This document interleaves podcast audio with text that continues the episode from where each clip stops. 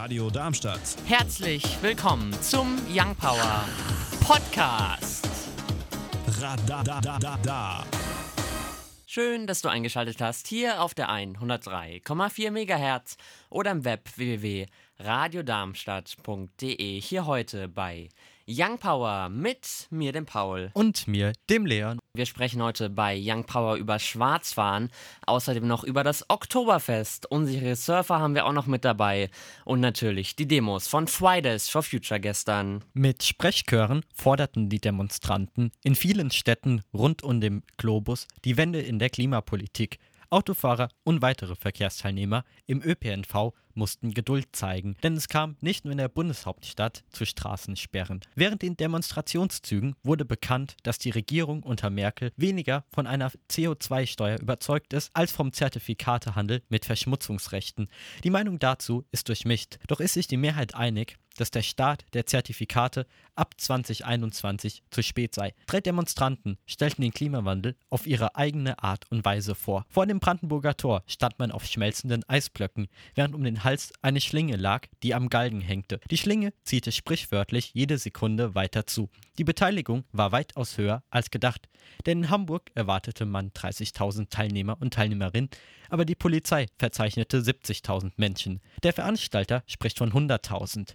Stadtverwaltungen oder Unternehmen erlaubten nicht nur die Teilnahme an einer Demo, sondern motivierten ihre Mitarbeiter, wie zum Beispiel der Oberbürgermeister von Düsseldorf. Warst du da am Freitag? Ich war nicht da, von den Ausmaßen habe ich nur wenig mitbekommen. Da Mhm. haben die Darmstädter Verkehrsbetriebe das ganz gut geregelt. Ich muss sagen, ich kann denen da zustimmen, dass diese Meinung ziemlich durchmischt ist, weil bei einer CO2-Steuer, da zahlst du ja quasi jedes Mal, wenn du es brauchst. Und bei diesem Handel, wie es auch heißt, es gibt dir das Recht, die Umwelt zu verschmutzen, was ich nicht so wirklich für den richtigen Ansatz halte.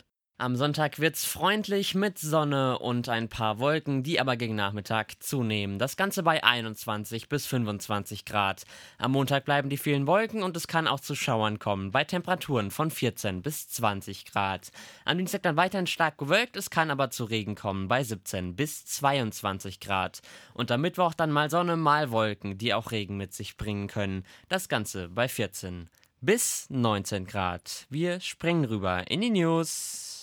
Die Bundesländer Thüringen und Berlin versuchen zu erreichen, dass das Schwarzfahren entkriminalisiert wird, indem es demnächst als Ordnungswidrigkeit geahndet wird. Bislang erfüllt Schwarzfahren den Straftatbestand des Erschleichen von Dienstleistungen und hat eine einjährige Haftstrafe oder Geldstrafe zur Folge, denn man lässt sich sein Ticket von den anderen Fahrgästen bezahlen. Der rot-rot-grüne Berliner Senat schließt sich der Bundesratsinitiative von Thüringen an die den entsprechenden Antrag am Freitag stellten. Man erhofft sich eine personelle als auch finanzielle Entlastung der Justiz. Justizminister Guido Wolf von der CDU bezeichnet den Vorstoß als fatales Signal, sofern die erste Idee zur Entlastung der Justiz das Abschaffen von Straftatbeständen sei. Wie auch im letzten Jahr eröffnete der Münchner Oberbürgermeister Dieter Reiter von der SPD mit zwei Schlägen auf das erste Fass Bier die 186. Ausgabe vom Oktoberfest. Das erste Maß Bier ist traditionell für den Ministerpräsidenten Markus Söder von der CSU bestimmt, um auf eine friedliche Zeit anzustoßen. Erste Festzelte waren schon vor der eigentlichen Eröffnung wegen Überfüllung geschlossen. Bis zum 6. Oktober rechnen die Veranstalter mit bis zu 6 Millionen Gästen aus aller Welt. Selbst der auch in diesem Jahr auf 10,80 Euro bis 11,80 Euro gestiegene Preis für eine Maß Bier kann sie nicht abschrecken. Zur Sicherheit gilt auch weiterhin ein generelles Taschen- und Rucksackverbot. Eine Faustregel besagt, sofern über drei Milchpackungen hineinpassen, sollte es zu Hause bleiben. Hinzu kommt ein Drohnenverbot und Kinderwagen sind samstags, als auch am Tag der deutschen Einheit ab 18 Uhr nicht gestattet. Uns findet ihr auch auf Instagram und Twitter Young Power Radar. Ja, und wir stellen ja immer um 10 vor 6 einen neuen Song vor. Wir hören nochmal rein, wer es letzte Woche war. Julia Michaels, If You Need Me. Auch heute stellen wir natürlich wieder einen vor. Und diesmal am Donnerstag rausgekommen, Sido und Johannes Oerding. Pyramiden. Beispielsweise gestochen scharfe Computertomographie oder MRT-Aufnahmen, die das Innerste von Menschen abbilden, waren über das Internet frei zugänglich, ohne Authentifizierung, wie Sebastian Schinzel, IT-Experte der Fachhochschule Münster, kritisiert, wodurch jeder mit wenig technischem Know-how die Server aufspüren und Daten laden konnte. Denn von Hacken darf in keinster Weise die Rede sein. Bundesdatenschützer Kelber kann weder bestätigen noch dementieren, ob weitere unbekannte Server betroffen sind.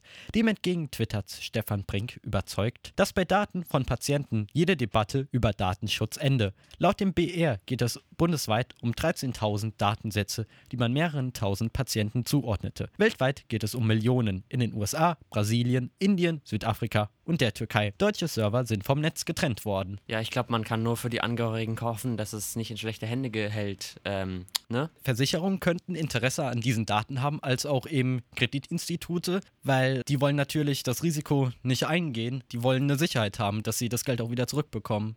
Wir springen rein ins dritte Thema für heute. Bald bekommen schwangere Frauen den Bluttest auf Trisomie 21, besser bekannt als Down-Syndrom, und weiteren Chromosomen-Anomalien von ihrer Krankenkasse bezahlt.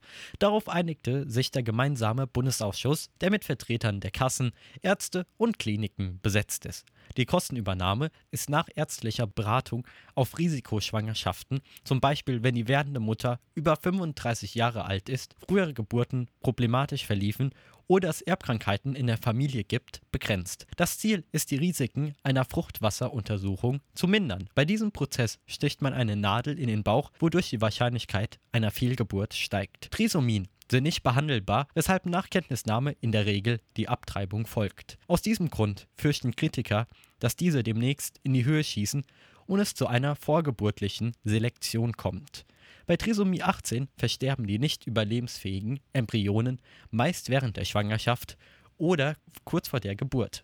Was hältst du denn davon? Wenn man es quasi einfach nur als Vorhersage dafür nimmt, dass sich die Eltern darauf vorbereiten können, dann ist es gut. Aber was heute damit anfängt, kann halt darüber gehen, dass man sich quasi so sein Wunschkind, das klingt jetzt krass, zusammenzüchtet, indem man dann eben bestimmen kann, welche Haarfarbe das hat oder dann selbst kleinste Schwächen, zum Beispiel, dass jemand, der eine Brille tragen wird, dann auch abgetrieben wird. Also wenn es dahin geht, ist es echt krass. Ja, also ich meine, Abtreiben war ja auch mal vor einem Jahr ungefähr oder vor einem halben Jahr riesig in den Medien. Da wurde krass drüber diskutiert.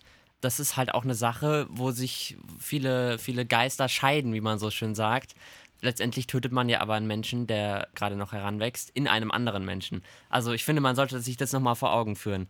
Mit den aktuellen Bundesliga-Ergebnissen Schalke gegen Mainz 05 2 zu 1, Hertha BSC gegen den SC Paderborn 2 zu 1, Bayern gegen Köln 4 zu 0, Freiburg spielt gegen Augsburg 1 zu 1, Leverkusen gegen Union Berlin 2 zu 0, Werder Bremen gegen RB Leipzig. Die spielen jetzt schon seit 18.30 Uhr.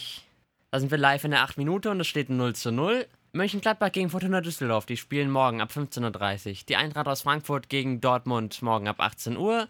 Und Wolfsburg gegen Hoffenheim in den beliebten Montagsspielen dann ab 20.30 Uhr. Wir werfen einen Blick auf die Spotify-Charts. Auf der 10 vorzufinden Beautiful People, Ed Sheeran und Khalid. Auf der 9 dann Louis Capaldi, Someone You Loved. Die 8 belegt NLAA China. Auf der 7 dann Lil Tecca und Ransom. Die 6 Y2K La La La. Auf der 5 dann Don't Call Me Angel, Miley Cyrus, Lana Del Rey und Ariana Grande. Auf der 4 dann Young Suck und Post Malone, Goodbyes. Die 3 Tones and I, Dance Monkey. Auf der 2 dann vorzufinden Post Malone und Circles. Und die 1 natürlich immer noch Shawn Mendes und Camilla Cabello mit Senorita. Schön, dass du dabei warst, hier bei den zwei Stunden Young Power, hier auf der 103,4 MHz oder im Web www.radiodarmstadt.de. Hier heute mit mir, dem Paul. Und mir, dem Leon. Wie immer noch ein schönes Restwochenende. Bis nächste Woche und tschüssi! Radio Darmstadt. Das war der Young Power Podcast. Radadadada. Wenn ihr mehr von Young Power hören wollt, dann könnt ihr gerne unsere Sendung immer samstags von 17 bis 19 Uhr auf der 103,4 MHz oder im Web www.radiodarmstadt.de auschecken.